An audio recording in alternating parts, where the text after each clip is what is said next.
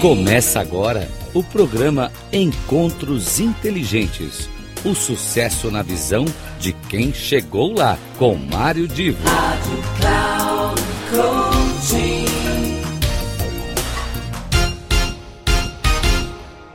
Começa agora mais um dos nossos encontros inteligentes e hoje, particularmente, eu fico ainda mais feliz por apresentar Denise Max, uma querida amiga e que é especializada em vendas, mas uh, nós não vamos falar aqui em técnicas de vendas.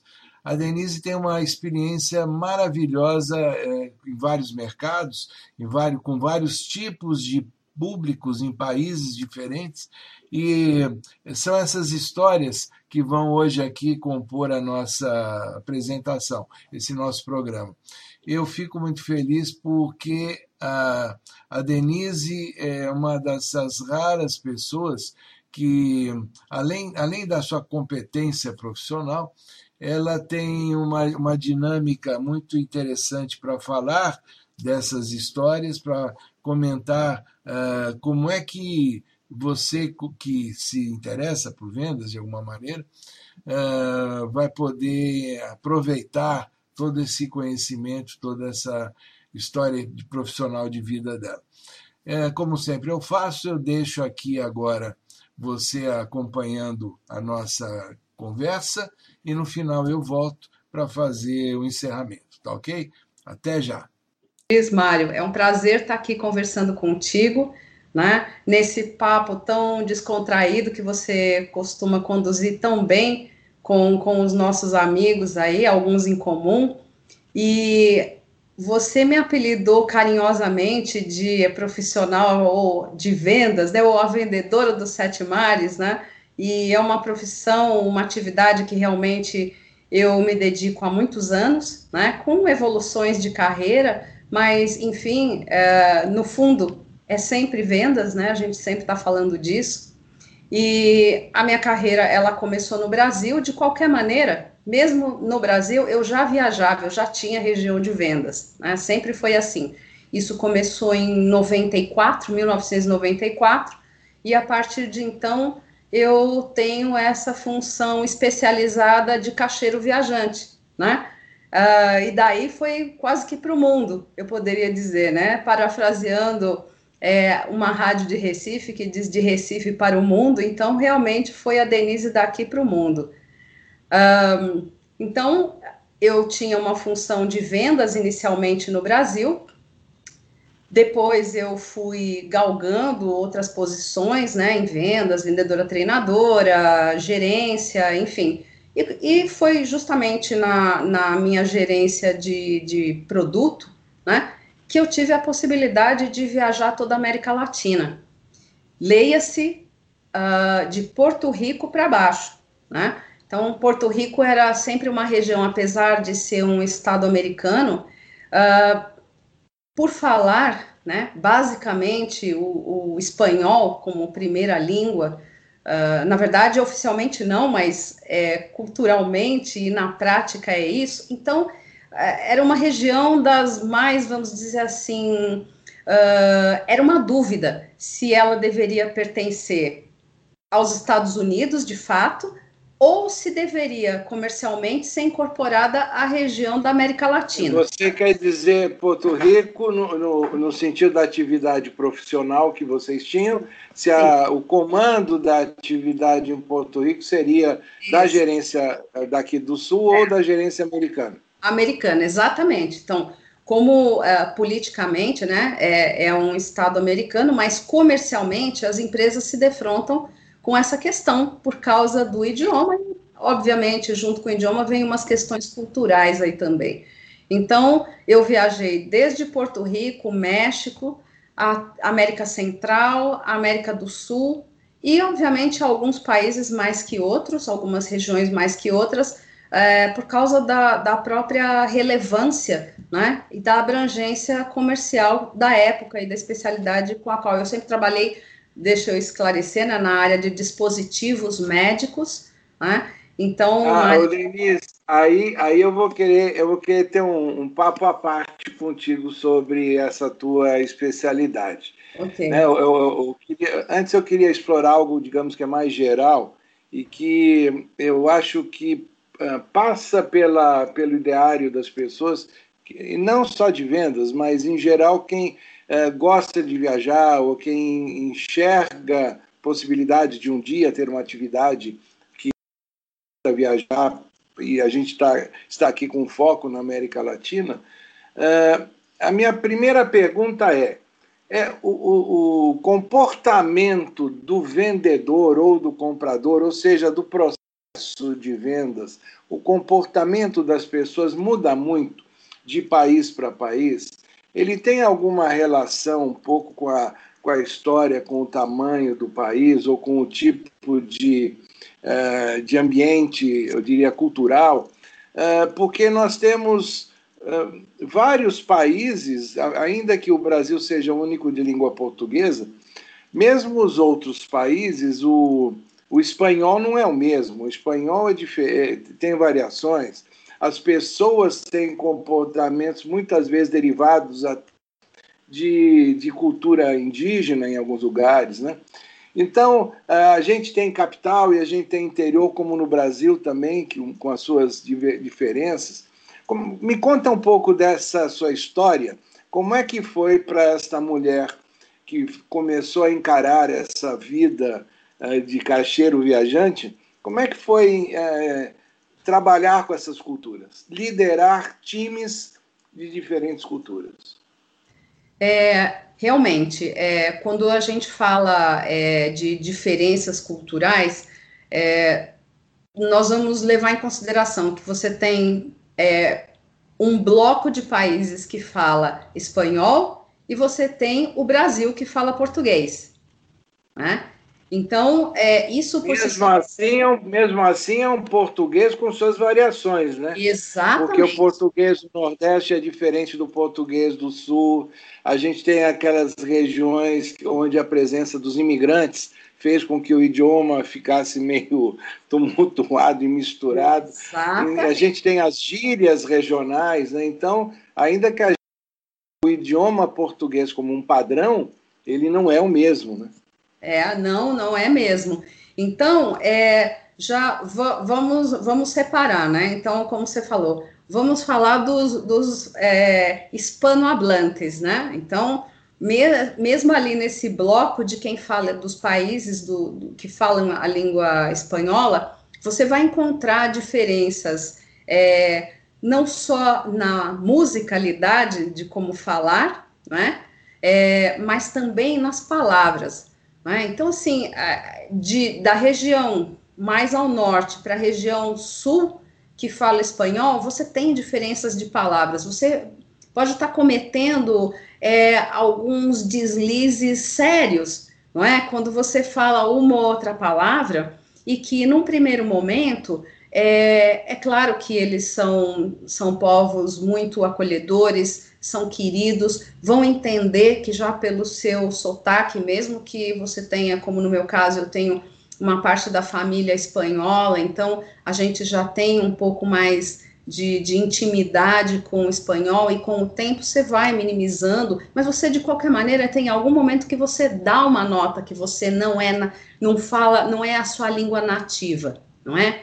Então é, eles vão te fazer uma concessão por isso se você cometer algum equívoco, alguma gafe com referência à questão de palavras, enfim. Mas de qualquer maneira, quando você está numa posição profissional é, isso você tem que tratar de minimizar, né? Você está representando uma corporação e, e, mesmo eu acredito, né? Uma postura pessoal minha, eu fui aprender espanhol na escola, eu, apanhei, eu aprendi três anos, eu fiz um curso de três anos de espanhol, para que você possa chegar é, de uma maneira respeitosa, né? e porque também envolvia, envolvia uma linguagem muito técnica, você tem que ser muito específico, você tem que ser muito claro. Eu fazia apresentações, treinamentos, então você tem que estar preparado para isso, né?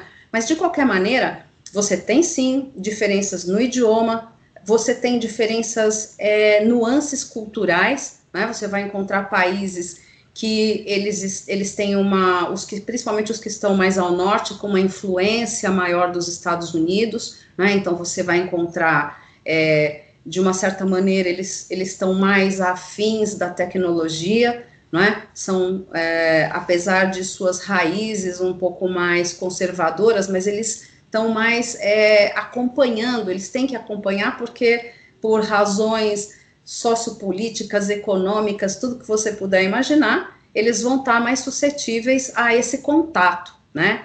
Uh, do que outros países. Então, por exemplo, você encontra na Costa Rica, né? Uh, você encontra assim, apesar deles terem mar, dele ter, deles terem vulcões, eles serem realmente um, é, um país muito interessante do ponto de vista turístico, né? Então também eles recebem é, não só americanos, mas é, todos é, europeus. Eles têm um grande trânsito ali, um grande fluxo.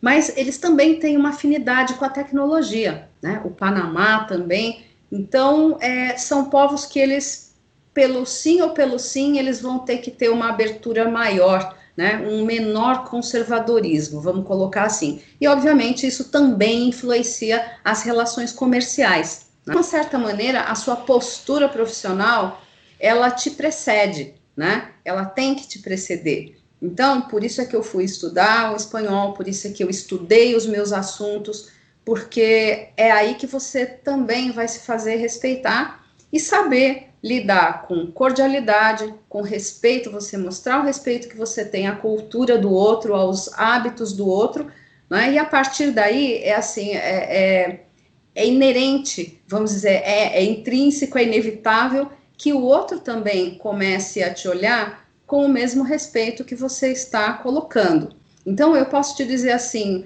foram raras as vezes, eu, eu para te dizer sinceramente, não me vem à cabeça nenhuma que tenha me chamado mais a atenção nesse sentido de discriminação, não é? Então, uh, havia alguma ou outra brincadeira com relação ao ou a, ah, você é brasileira, né? Então, mas isso era no começo. E aí, uh, a gente já objetivamente conduz uma reunião, uma apresentação, uma visita, e o âmbito fica profissional e as pessoas vão se dando conta que você está colocando um, um limite, não é? Sempre de cordialidade, sempre de abertura para poder ajudar, porque é, é isso, disso se trata vender, não é? Você ajudar a resolver um problema.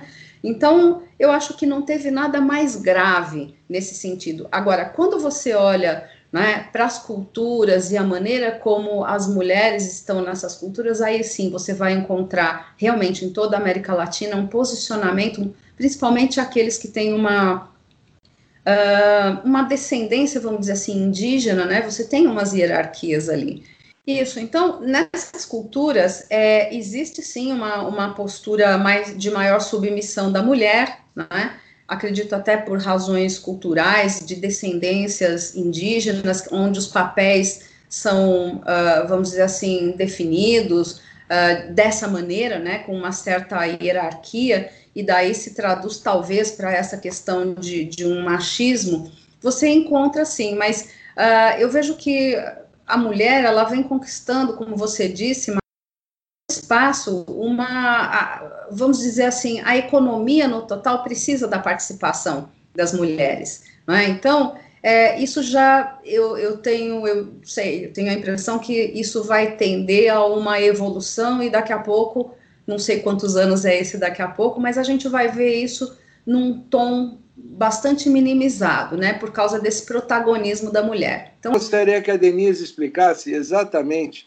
qual era o produto, qual a função do produto e, e mais ainda, né, o que é que ela fazia no treinamento para que este produto fosse aplicado e uh, utilizado da melhor maneira possível. Ou seja, o que é que era, exatamente para que, que se aplica o produto e o que é que ele, ela queria que o, o, a pessoa que ela estava dando treinamento executasse da melhor maneira possível. E se surpreendam, porque eu me surpreendi.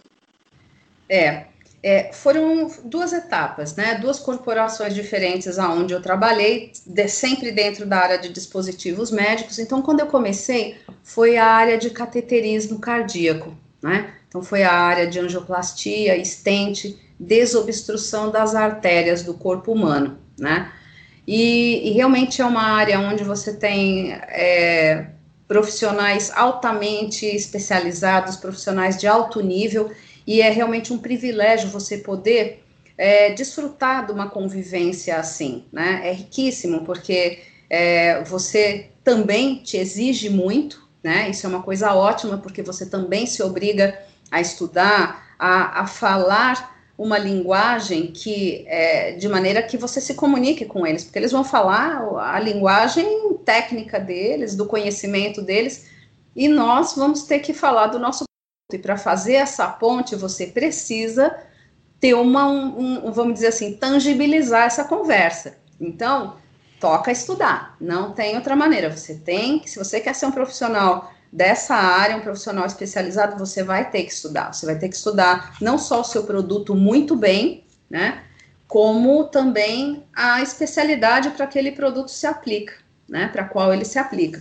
Então, uh, o nosso, vamos dizer assim, treinamento, né, quando eu ia oferecer um treinamento em produto, porque o médico, ele sabe fazer, ele sabe a técnica, mas ele precisa conhecer seu produto, né? Então, é como, é como eu, eu digo sempre, é, é, é, obrigação das empresas, das corporações, oferecer né, é, a, a, a, informação, a, o treinamento, uh, isso é obrigação, né? Obrigação por legislação, por questões regulatórias. Você tem que ter um treinamento para oferecer ao usuário daquele dispositivo.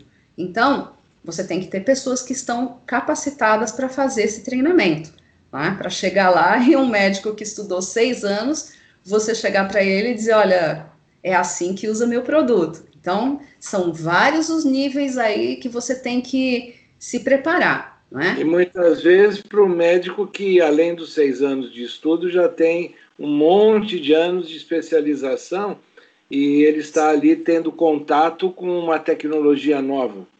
Com certeza, com certeza. É, o, o treinamento de um vendedor, vamos dizer, ele implica da, da parte nossa que estamos dando treinamento para a equipe interna, uh, você chamar atenção e corrigir comportamentos uh, para que a, a, pessoa esteja preparada, né, do ponto de vista comportamental, para atuar junto a um profissional desse nível.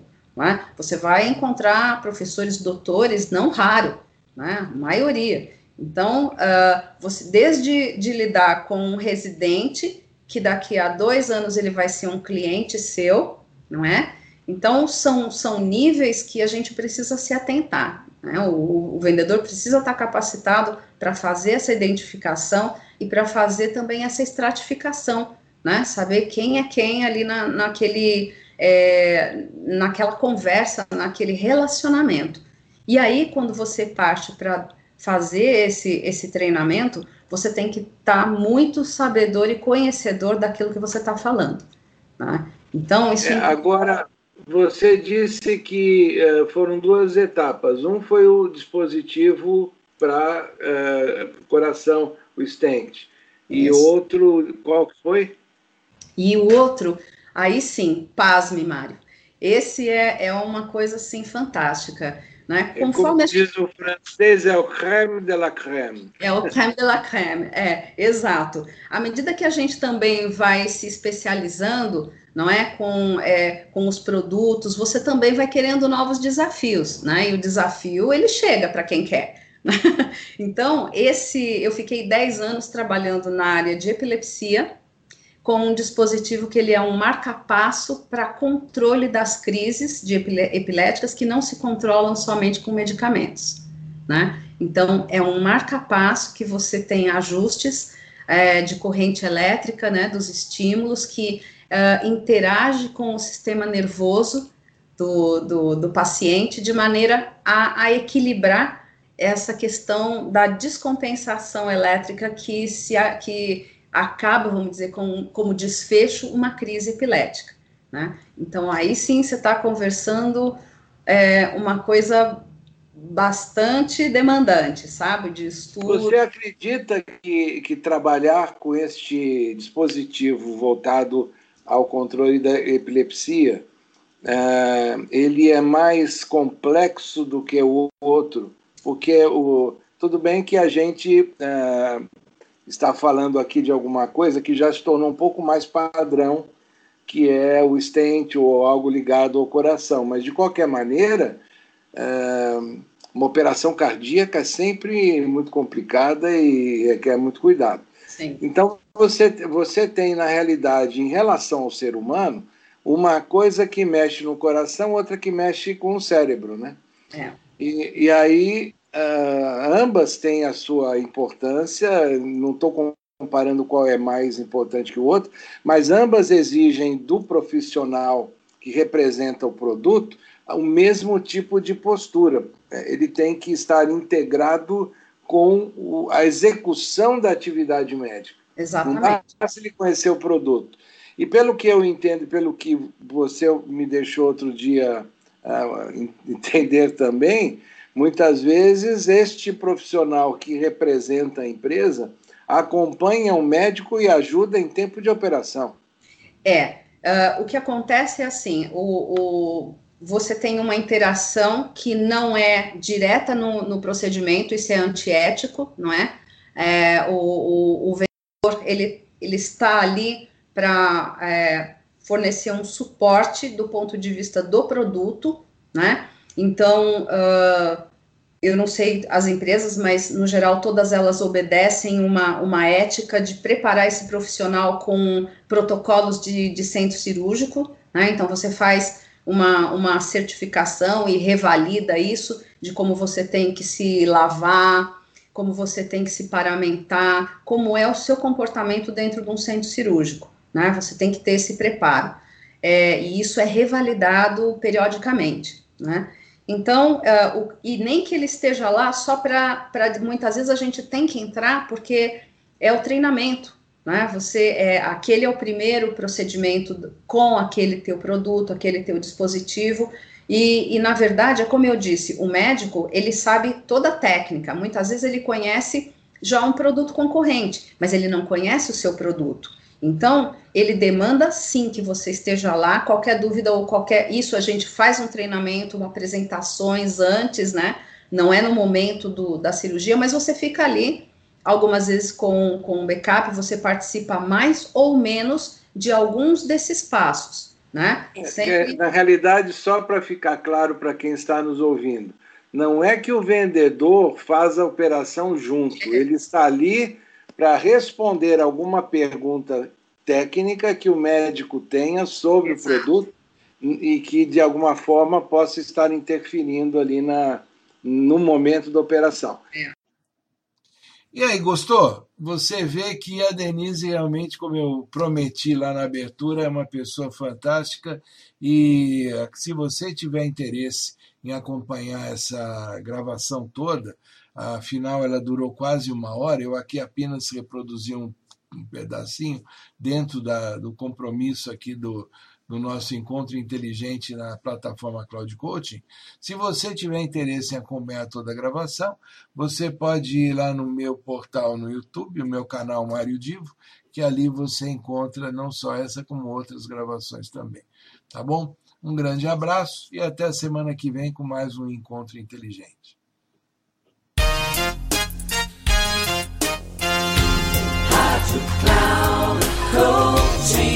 Terminando Encontros Inteligentes. O sucesso na visão de quem chegou lá. Com Mário Divo. Rádio Cloud Coaching.